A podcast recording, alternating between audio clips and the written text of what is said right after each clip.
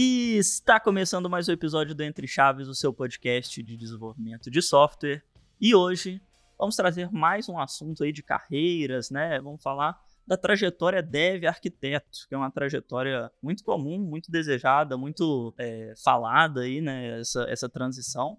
Então, acredito que muita gente tem curiosidade de saber mais. Trouxemos dois convidados incríveis aqui para contar um pouco disso para a gente, mas antes, como sempre, Estou aqui com a Fernanda Vieira. E aí, Fernandinho? Ai, Champs, acho que foi a primeira vez que você fala Fernanda Vieira. Você não tá foi. Meio chateado? Não foi, não foi. Não foi a primeira Não? vez.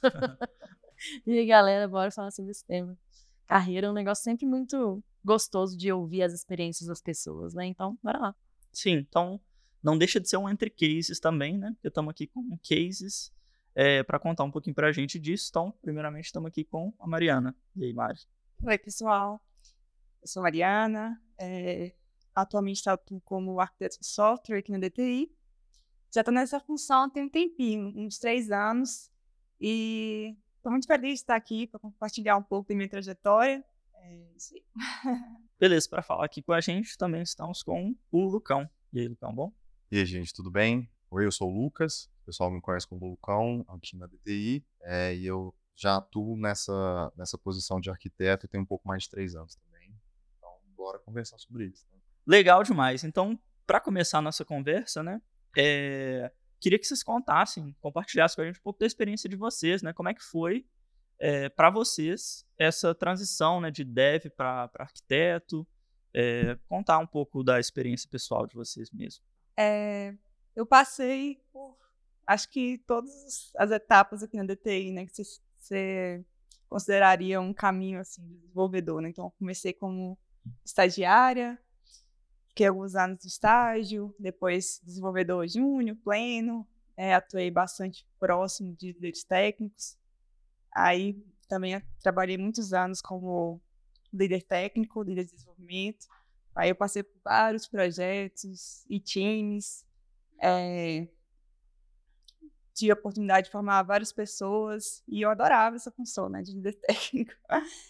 E com o tempo, né, passou a ser um questionamento, assim, meu, também de outras pessoas, se o caminho de arquiteto de software seria é, possível, né, para mim, se eu tinha interesse e tal.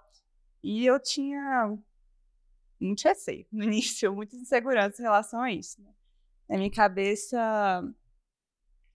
para ser um arquiteto de software, tinha que ter um conhecimento muito vasto, né? Tipo assim, tinha que saber muitas coisas técnicas e tal. Então, eu sempre pensava assim, nossa, não sei o suficiente. Acho que não é agora e tal. Então, eu sempre ia adiando esse momento e tal. Mas aí, uns três anos atrás, né? é, bem próximo, acho que até do início da pandemia. E aí eu aceitei o desafio, resolvi fazer uma experiência. Falei assim para a gestora, né, na época, que seria um teste. eu não tinha certeza e tal. E aí iniciei meu primeiro projeto. É, não foi uma experiência tão bem sucedida assim, eu, eu avalio. É, mas depois, assim, continuei, né? Tentei novamente e deu tudo certo. Hoje é, eu estou satisfeito nessa função. É, acho super legal, aprendo muito todos os dias. É, e é isso.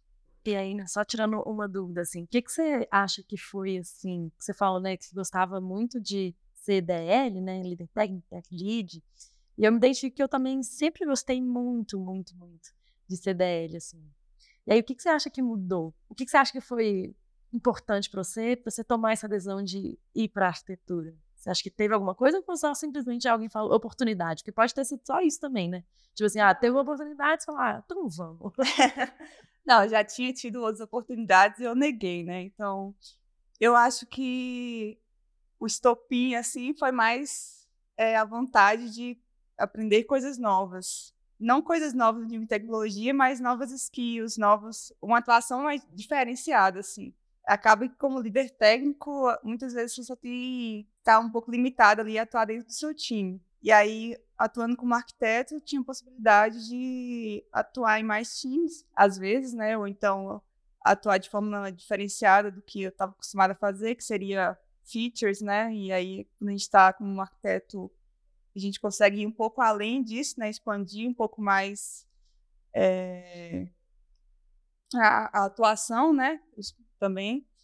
Então, acho que foi muito disso, assim, querer fazer uma mudança. É, não tinha muita certeza, assim, qual seria a direção, então falei, essa é uma possibilidade, vou testar. Legal, queria saber do Lucão antes. Assim, tem algumas dúvidas aí, mas queria saber do Lucão primeiro também, a, a história dele para a gente discutir mais. Contando assim mais, é, voltando um pouco atrás, antes da atuação de arquiteto, eu atuava num projeto, atuei nele por dois anos e meio, desde que eu entrei na DTI, até quando eu me tornei arquiteto oficialmente, no nome do cargo. E nesse outro projeto, lá no começo a gente tinha um arquiteto, mas ele saiu da DTI na época e a gente ficou meio que sem. A gente tinha um do cliente, que era, tipo assim, um ponto de referência, mas ele não atuava no dia a dia. Então, tinha muitas coisas que o próprio time absorvia desse papel, e o, um principal para mim que aconteceu nesse sentido foi a migração de tecnologia que a gente teve que fazer. Inclusive, já tem entre chaves sobre isso.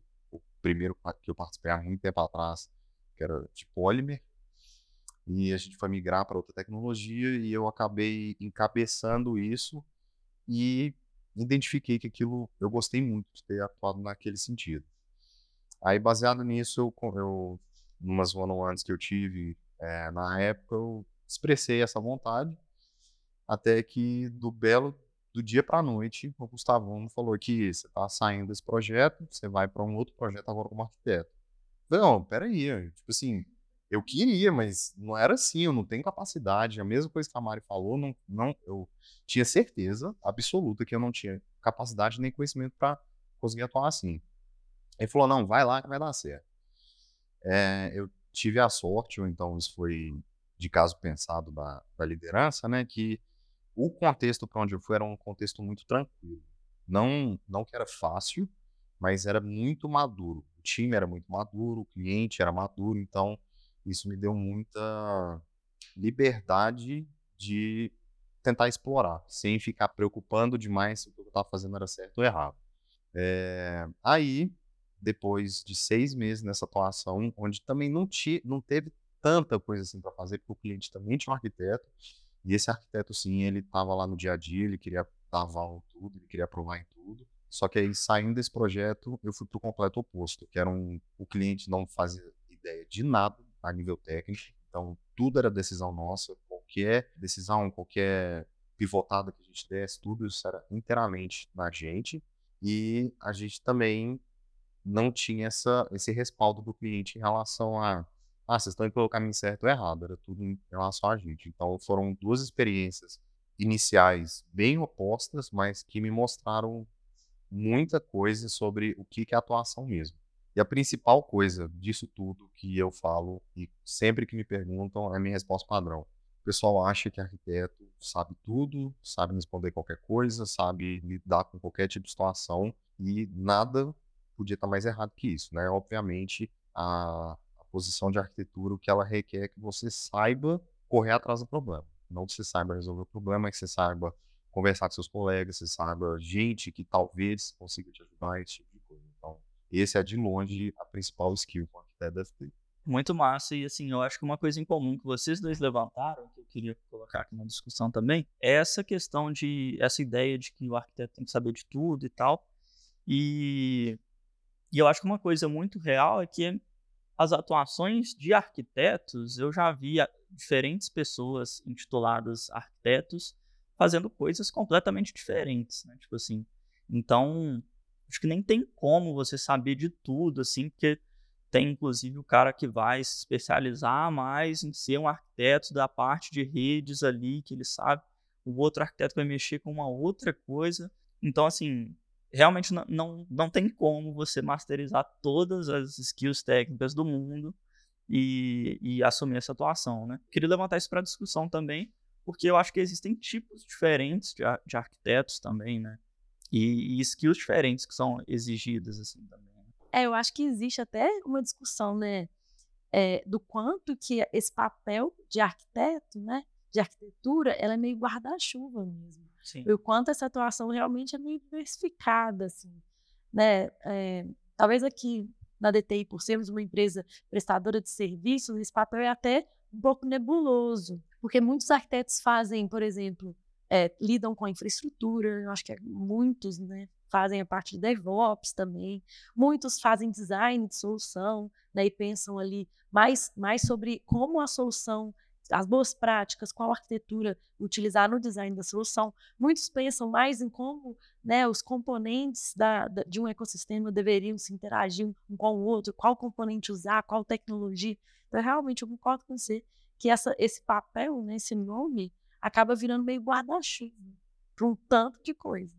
Eu já tive até uma discussão com uma arquiteta que já saiu da DTI há um tempo atrás, que a gente estava discutindo sobre o chapter de engenharia da nossa enterprise e a gente foi montar meio que as trilhas para o pessoal usar de referência, quem quisesse para de arquitetura, por exemplo. Aí a gente, ah não, vamos segmentar, porque realmente é um termo muito guarda-chuva. Aí vamos segmentar em software e soluções. Aí, o que para mim era software e o que era solução, para era o oposto. Então, a gente gastou um tempo também discutindo o que, que seria cada um. É, mas, assim, no final das contas, existem realmente os arquitetos que vão atuar ali na parte do código, definir qualquer arquitetura que você vai usar a nível de código, o que, que você vai ter a nível, igual você falou, de componentes de sistema, é, um front-end, um back-end, uma tecnologia X ou Y. Vai ter o cara que vai atuar realmente tá, mais na área de DevOps, construir pipeline, construir é, gerenciar Kubernetes, esse tipo de coisa. Então, a área de arquitetura, tipo assim, quem pensa, ah, não, quero ir para a área de arquitetura achando que eu tenho que dominar tudo isso, é impossível. É, eu acho que também vai muito da afinidade da pessoa, né? O que, que ela quer atuar e muito também do projeto que está atuando. Isso vai depender bastante. Mas o que, que vocês dois né, fazem no dia a dia? Tá onde que vocês puxam mais? Talvez você falou, né? Ah, do que precisar, basicamente, né? Imagino que essa seja a resposta. Mas conta aí um pouquinho, assim, no, pelo menos no que está agora. No que está agora, eu atuo na evolução de um produto. Então, vai depender muito do que, que a gente está, para que lado a gente está pensando em evoluir. Então, desde no início do, quando eu comecei nesse projeto, né, estava fazendo uma migração de infraestrutura. Então, a atuação era muito ali na parte de infraestrutura, na hora de construir as pipelines de infraestrutura, de CI/CD e tudo mais. E aí, depois que a gente conseguiu concluir essa migração, passou a ser muito na evolução do sistema. Então, eu comecei a pensar ah, como que a gente vai evoluir esse sistema aqui, para que lado a gente quer ir. A gente vai tentar modularizar, a gente vai é, quebrar uma parte desse monolith express, porque a gente vai evoluir esse lado, essa feature específica, então a gente, seria melhor a gente quebrar essa parte aqui, separar. Então, foi muito pensando na evolução do produto tanto é, nessa parte de componentes, né, nessa numa arquitetura mais macro, mas também é, numa parte de código também. Então, também olhei muito para código, é, os padrões de código, o que, que a gente podia evoluir ali ou alterar, esse tipo de coisa. Em resumo, era um pouco de todo mesmo que eu fazia, que eu faço, né, atualmente. É, no meu caso atualmente é sempre mediante o que precisa, mas a, o projeto lá a gente já tinha, de certa forma, infraestrutura pré-definida, é, toda baseada em functions e serverless. Então, nesse lado não teve tanta atuação. A atuação principal foi a nível de código, de longe, foi o mais importante. É, mas também o design da solução, o que, que a gente vai usar em cada uma dessas functions para integrar isso tudo depois, etc. Pipeline CI/CD também. É, questão de integração de testes, de testes de ponta a ponta, de carga, tudo isso. Tem um time que atua nisso, mas trazer isso para dentro do ecossistema, tive bastante atuação nisso também. E é basicamente isso. Muita coisa, sem muita ínfila, mas no restante teve bastante. E aí, tá curtindo o episódio? Compartilhe então com aquele seu amigo que você acha que vai gostar também.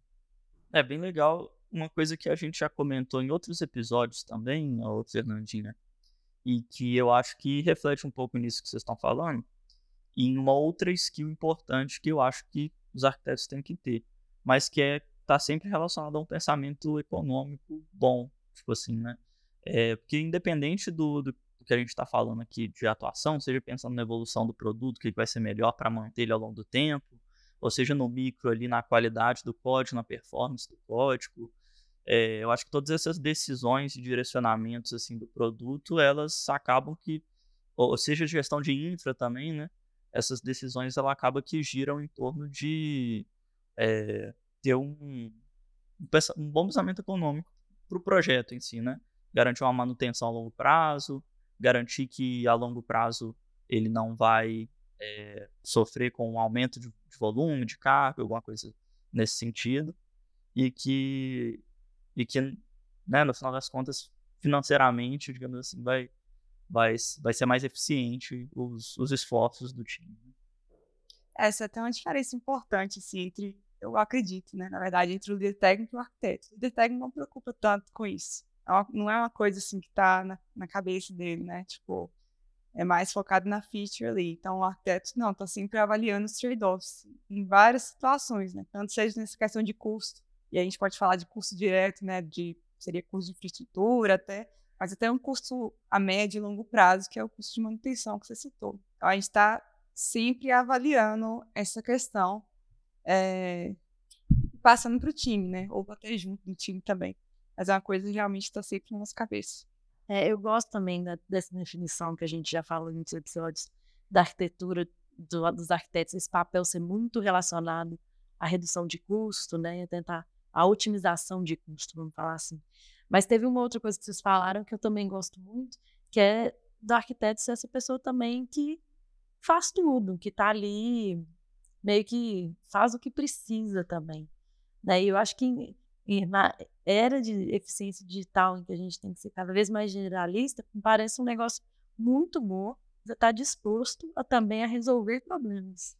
Né? Eu já falei sobre isso aqui no Entre Chaves milhões de vezes, mas assim, para mim, é, isso é bom demais, assim, você, ter um perfil de saber resolver problemas, sejam eles quais, quais forem, né, assim, é, vai ser de DevOps, eu vou lá e, pô, não sei não, mas eu vou lá e vou aprender e vou resolver. Ah, é alguma coisa aqui de código e tal, uma ferramenta que eu nunca vi, autenticação de não sei o quê, vou lá, correr atrás, vou descobrir alguém e vou saber. Isso, assim, isso me parece, né, que é uma, uma evolução muito grande, e aí até pegando esse gancho que você trouxe, Mário, do DL, da diferença do DL para o arquiteto, que eu acho que é um tema legal também, que eu acho que também tem um pouco disso. O DL, ele, ele é, acho que é uma pessoa também meio resolvedora de problemas, mas eu acho que o arquiteto, ele vem numa, talvez numa escala maior, né, de resolver mais problemas e problemas mais gerais, né, às vezes até corporativos, né, às vezes de mais de um time. É, nisso, eu, eu me lembro de um episódio do Entre Chaves, eu acho que foi, eu não lembro se foi Entre Chaves ou Agilistas, mas falava sobre topologias de times, e alguém mencionou sobre uma coisa que eu nunca tinha conseguido colocar em palavras até então, mas que o papel do arquiteto é muito permitir que o time faça seu trabalho. Então, é realmente esse cara que acaba absorvendo muito problema, não absorvendo no sentido pejorativo, né? Mas acaba blindando o time de uma série de problemas que o time não precisaria lidar. E isso envolve, ah, muitas vezes, lidar com problemas de diversas disciplinas, né? É, e uma coisa que essa atuação acaba trazendo também é que o cliente, em geral, pelo menos por onde eu passei, se tem algum problema técnico, a primeira pessoa para quem ele olha é o arquiteto, esperando uma resposta, então pelo menos alguma, algum posicionamento. A gente até sofreu uma tentativa de ataque no nosso projeto lá em produção semana passada, e a primeira pessoa de todo mundo para quem eles chamaram foi eu e o outro arquiteto do time que atua numa área. De, a gente não tem muito muita interseção entre a nossa atuação. Ele foca mais no outro sistema lá. Mas a primeira pessoa que chamaram foram nós dois. Então, é, acaba mesmo sendo a porta de entrada nesse lado técnico para o time. É, isso é legal, né? Chega uma interrogação de um lado e você tem que tomar uma decisão do outro, independente do que for ali, mas dessa parte técnica aí mesmo, é, até além disso, né? E, e aí eu não sei, eu acho que eu tô fazendo muitos links com, com skills, assim, tá me dando uns insights, assim, e eu lembrei muito do episódio que, que a gente gravou recentemente também, que foi sobre gestão de tempo.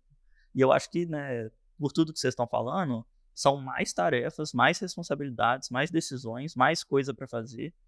É, de naturezas diferentes, às vezes. De né? naturezas diferentes. Então, imagino que essa skill de é, gerir melhor o tempo e de, saber o que, que você vai delegar, o que, que você vai fazer, o que, que você vai replicar, né, ensinar, o que, que você vai. É, imagino que isso deve ser algo importante também para não ficar sobrecarregado também. Né? Como é que vocês lidam com isso?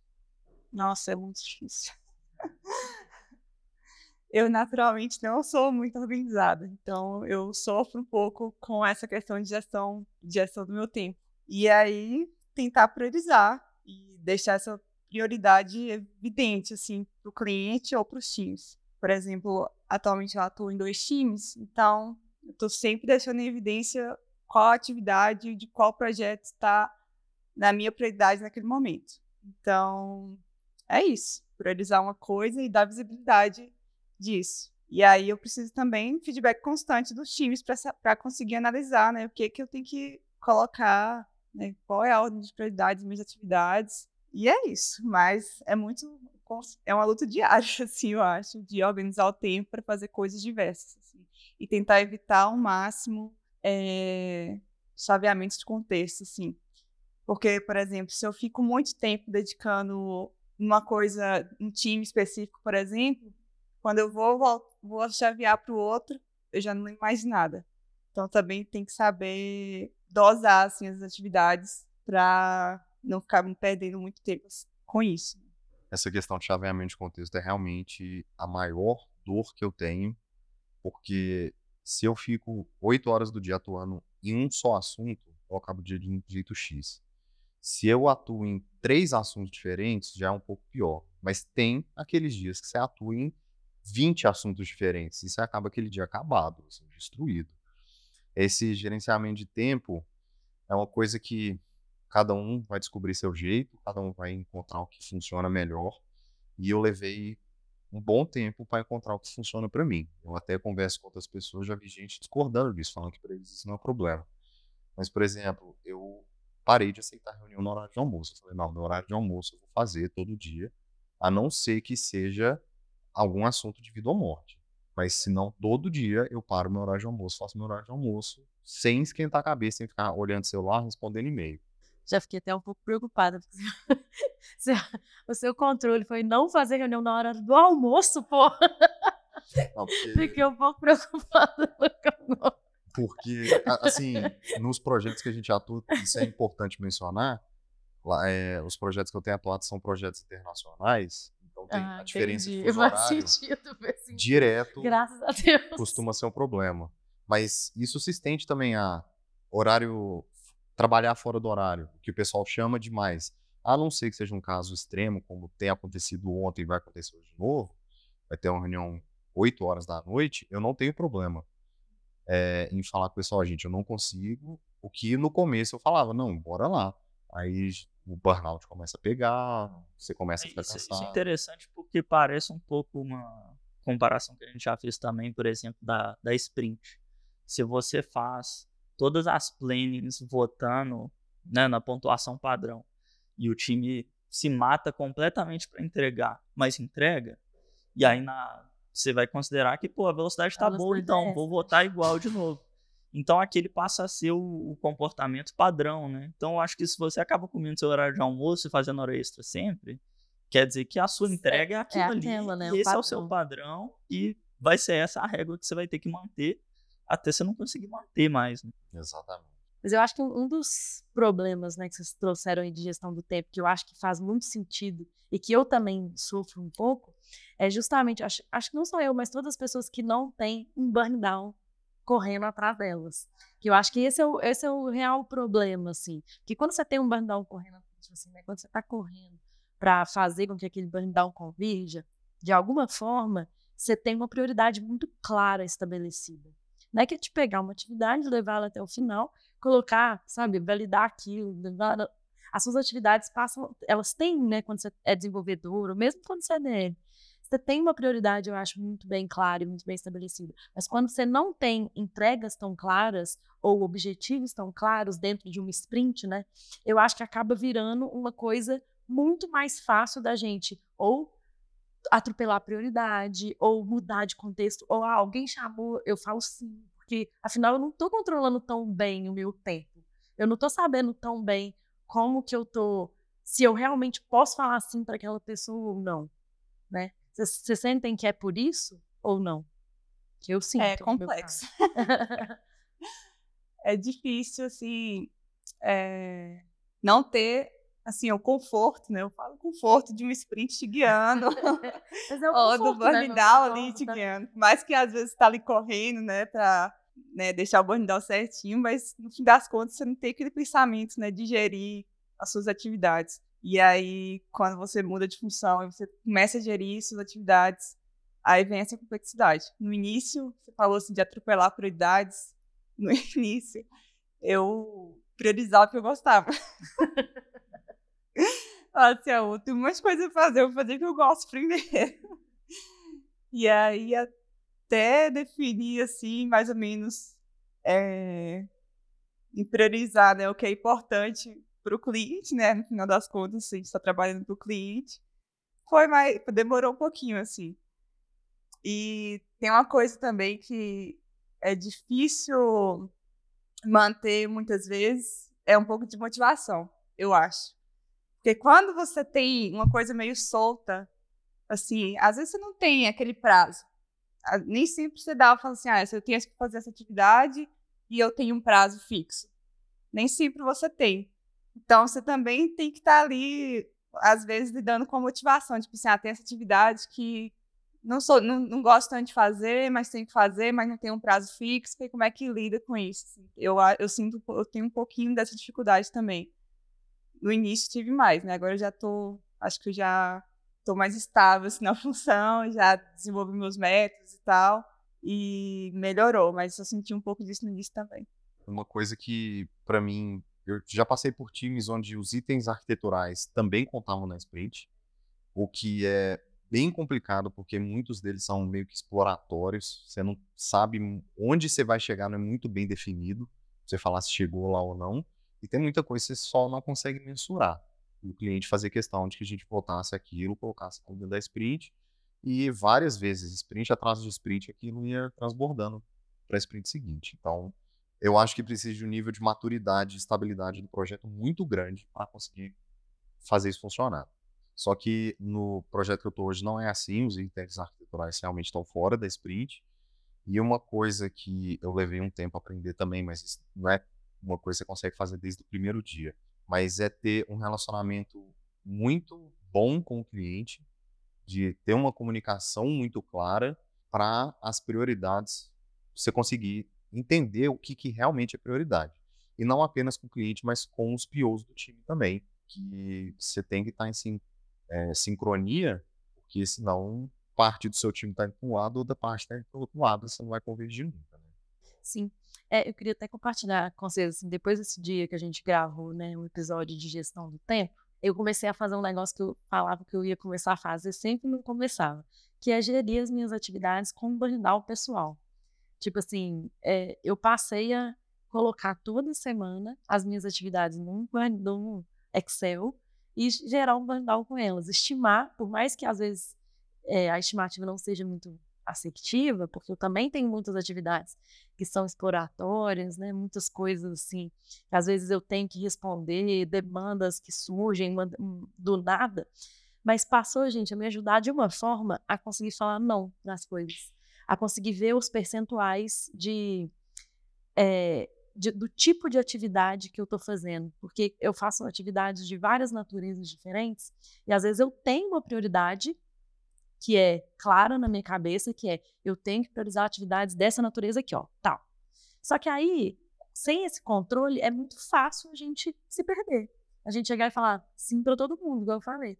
Ah, chegava uma reunião, posso marcar nanana? Pode, olha lá o horário na minha agenda. Agora, com os meus percentuais lá, eu realmente estou olhando e falando assim, olha, infelizmente, é, agendas com assuntos diferentes desse aqui, que é o meu foco, eu não consigo mais essa semana. Só na graça. De verdade, eu tô. Claro, gente, não é fácil, não é fácil igual eu tô falando aqui, não é. Mas assim, eu tô tentando, eu tô fazendo esse exercício. E eu acho que, que para papéis que não tem uma sprint confortadora, né? não- Como a Mari descreveu, que eu gostei muito, não tem uma sprint que você se conforta em saber muito bem o que, que você tem que fazer. Eu acho que é legal, eu acho que é legal uma técnica boa de fazer. Eu Gostei. compartilho esse template. Vou compartilhar. É, eu achei legal esse negócio do conforto também, né? Porque no início da trajetória, o burn down é o nosso desespero, né? Aham. E aí chega um momento que ele nos conforta e a gente sente saudade. E, e é bem isso mesmo. né? Mas é bem isso mesmo. Tem hora que tem vontade de falar, nossa, eu queria tanto que alguém gerisse minhas prioridades. Exatamente. Não, é- não é verdade? E, e Exato. o, burn down, o burn down e esses sprints também estão relacionados um pouco com a parte de motivação que a, que a Mari falou, né?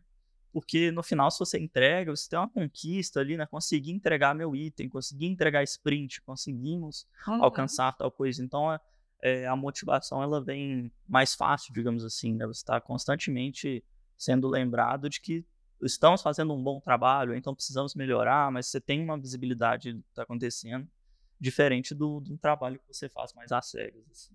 Isso, e tem, acho que tem um outro fator também, aí vocês podem concordar ou discordar, né?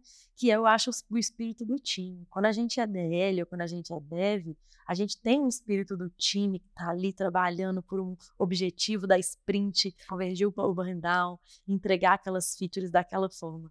E eu acho que quando você começa a atuar de uma forma um pouquinho mais deslocada, né, de um time, o Mari falou que atua em dois, o que eu não sei, não entendi, você atua em mais de um também, né? Sim.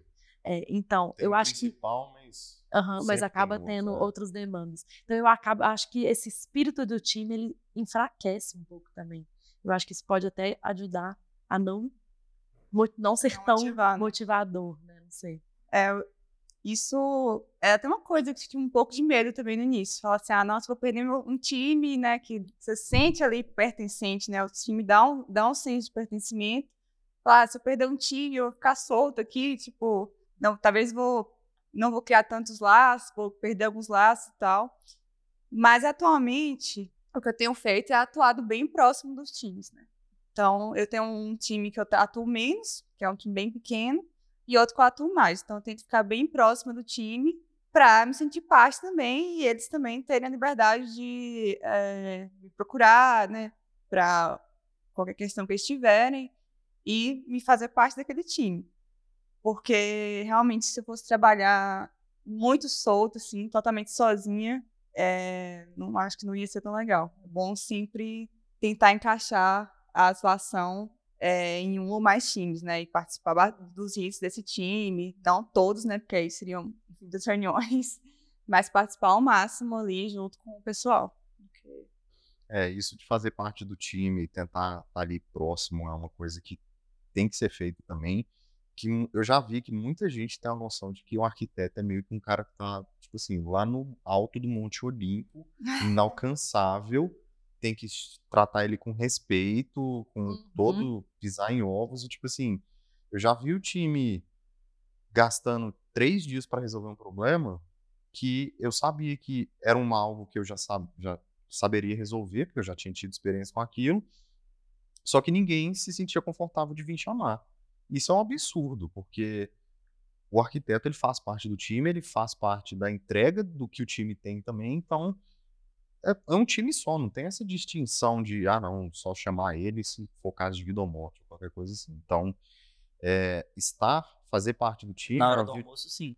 é, na- é, fazer parte do dia a dia é uma via de mão dupla, porque você, co- como arquiteto, você melhora seu pertencimento, que naturalmente acaba afastando, porque você não tá ali na, no dia a dia mesmo, mas também, em troca, você mostra pro pessoal que você tá ali, que você é para ser considerado igual aos outros no momento que eles precisarem de qualquer coisa. É isso, isso é importante, já vi muito isso também, né? As pessoas que acabam ficando inibidas ali de pôr opinião, de discordar ou de pedir ajuda mesmo, igual você está falando, por conta desse papel de, de arquiteto. É, mas eu ia colocar aí também um ponto se talvez é uma skill importante também, essa questão de tentar, pelo menos, proporcionar um ambiente que seja emocionalmente mais é, confortável para as pessoas exporem suas opiniões e para as pessoas te procurarem. Então, se mostrar uma pessoa mais, mais aberta a esse tipo de coisa, é talvez um negócio que não é a primeira coisa que vem em mente pensando nesse papel, né? Mas que eu acho que realmente é importante, porque não é incomum de ver cenários como esse que, que você falou mesmo. É, e aí eu acho até fazendo um gancho com uma coisa que eu queria perguntar também, é justamente porque quando a gente é tech lead, é, existe uma liderança clara né, sobre o, o time de dev. Assim, né? O time de dev reconhece normalmente, pelo menos, né, o tech lead como uma liderança e como uma pessoa né, que está ali para gerir né, a trajetória dessas pessoas também, ou para, pelo menos, é, ensiná-los de alguma forma, né? Então, assim, eu acho que os tech leads, eles têm uma liderança que, são, que é uma liderança clara, né, dentro do time de desenvolvimento. E o arquiteto, ele também é uma liderança ou não? Ele deveria, né, se preocupar também com a evolução das pessoas, com aprendizado. Vocês acham que muda, né, alguma coisa aí entre ser tech lead e ser arquiteto nesse sentido da liderança? Ah, eu acho que é, é só uma evolução natural. Enquanto tech lead, enquanto DL, é, realmente isso é bem claro, o time entende isso bem, acho que todo mundo já está muito habituado com isso.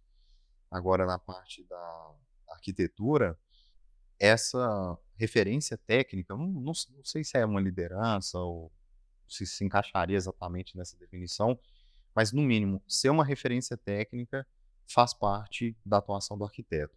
Não que é o cara que vai saber todas as respostas, mas é um cara que vai ajudar o time a encontrar as respostas. O que é comum demais.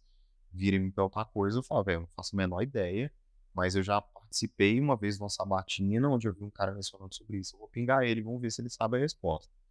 Então, essa questão de liderança, voltando para aquela aquele clichê, né, que liderança é na verdade servir.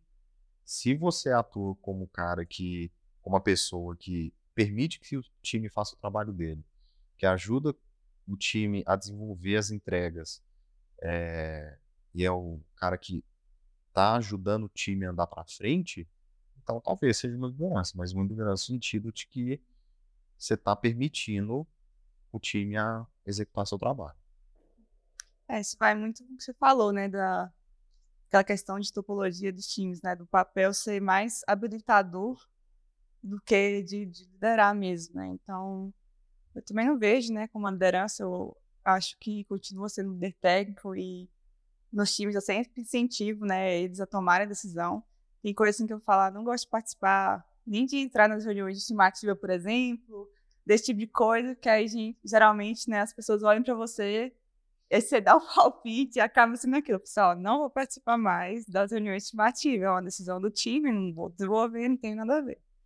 Então, assim, eu sempre enfatizo, né, que a liderança é do líder técnico e que eu estou ali é, de apoio para o que eles precisarem, no caso. Né.